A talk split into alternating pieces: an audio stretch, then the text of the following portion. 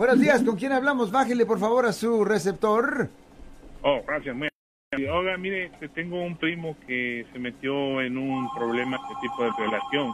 Sí, señor. Y, y ya él eh, consiguió un abogado, pero él siente que el abogado le, le cobra mucho. Eh, en lo- eh, supuestamente en los cargos eh, hay que hubo una violencia en violación y que la niña en ese tiempo tenía como nueve años, hoy tiene como 14. Well, señor, ah, cuando una víctima tiene menos de 10 años, porque lo que cuenta es la edad de la víctima, ah, la persona, y, y es acusado de violar, ¿correcto? De poner su parte privada dentro de la niña. Eh, parece ser que sí. Ok, le voy a Son decir... cuatro, son cuatro que me dijo él. Una, la que me acuerdo es, dice que es de, eh, eh, agarró la fuerza. Ok, pues le voy a decir una cosa recta, señor. Ah, cuando la víctima tiene 10 años o menos y ha sido violada, la sentencia potencial es vida en prisión. ¿Ok? Es vida en prisión. So, Ok. ¿qué- yo sé que usted acaba de decir que el abogado que lo está representando le está cobrando una cantidad alta, pero eh, ¿qué precio le va a poner ahí en... el problema es esto, señor, es que, que un caso así es similar a... es peor que un asesinato.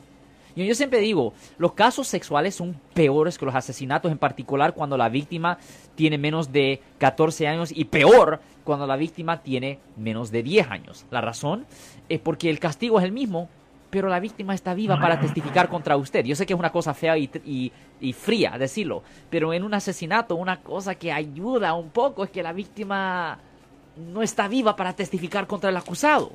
Pero, pero en un caso de delito sexual, cuando la víctima tiene 10 años eh, o menos, eh, es, el mismo, es el mismo castigo, es vida en prisión. Pero la víctima está ahí para testificar. So, es bien difícil manejar esos casos y también son...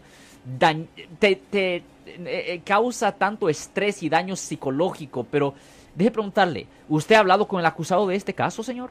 Sí, yo hablé ayer, ayer hablé con él y le dije eh, que él niega que no hizo nada, Ok. No hizo nada y, y la cosa es de que parece que ya le dijo el abogado que se va a tener que entregar esta semana que viene. O so, él está libre ahorita.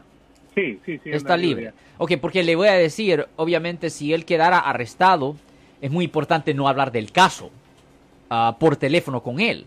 Porque cualquier conversación que él tenga estando ahí en la cárcel va a ser grabada. El único tiempo cuando es ah, cuando él tiene confidencialidad, cuando no lo pueden grabar, es si un abogado penalista como yo va ahí directamente a la cárcel a visitarlo. Es el único tiempo cuando no va a estar grabado. Si alguien va a visitarlo, nunca debe hablar del caso para nada. Habla de cualquier cosa, de la familia, del- de los cielos, de lo que sea, pero nunca hable de un caso penal en la, ah, en la cárcel con una persona que está ahí. También es bien importante que no hable con los policías, que no dé ningún ah, testimonio, que no dé ninguna declaración y que no hable con los otros prisioneros que, que los otros prisioneros que están ahí en custodia. Es muy importante que él no hable con los otros prisioneros que están ahí en custodia. La razón es porque muchas veces los fiscales hacen acuerdos hacen tratos con los otros prisioneros donde dicen oh fulano oh, Juanito a usted lo están acusando de de, posesión no posesión de droga por uso personal. Ah, no es tan tan seria la cosa. Si usted le saca ah, información al señor Juan Chávez que ha sido acusado de violar a una niña de 10 años le vamos a votar los cargos a usted. Eh, y eso ca- pasa muy común. So, es muy importante que no hable con nadie de este caso ah, eh, cuando está ahí en la cárcel. Entonces, si me dice usted que es un caso difícil, no tiene caso que se le ayude. Yo no dije eso, simplemente es que es un caso muy difícil manejar. ¿Me entienden? No estoy diciendo que, cuando digo difícil, no estoy diciendo que es imposible agarrar un resultado bueno. Estoy diciendo que difícil, que hay mucho trabajo que se tiene que hacer. Oh, ok. Es muy difícil hacer el trabajo, es demasiado Y- y- trabajo. Y, la, y la razón por la cual lo dijiste me parece fue porque el caballero piensa que, que el otro señor dice que le están cobrando muy caro. Ya, pues la cosa es que es demasiado trabajo que el abogado tiene que hacer. Un caso así de serio, el abogado muchas veces tiene que abandonar a otros clientes o pagarle a otros abogados que se encarguen de los casos de otros clientes para que ese abogado se enfoque en este caso bien serio. Es una- Eh, a lo largo todo es económico, Marcos. Eh, investigadores también. Exactamente, ese es otro, otro costo. ¿Algo más, caballero? Yo soy el abogado Alexander Cross. Nosotros somos abogados de defensa criminal. That's right. Le ayudamos a las personas que han sido arrestadas y acusadas por haber cometido delitos. si alguien en su familia o si un amigo suyo ha sido arrestado o acusado, llámanos para hacer una cita gratis. Llámenos para hacer una cita. Ese número es el 1-800-530-1800. Estamos aquí en toda la área de la Bahía.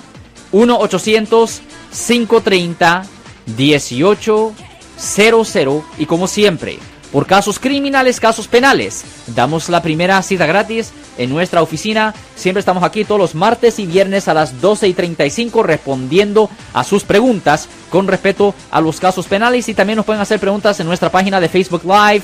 Doctor Alex, abogado de nuevo, 1-800-530-1800, Marco. Bueno, vamos a llamada telefónica, pero ya fuera.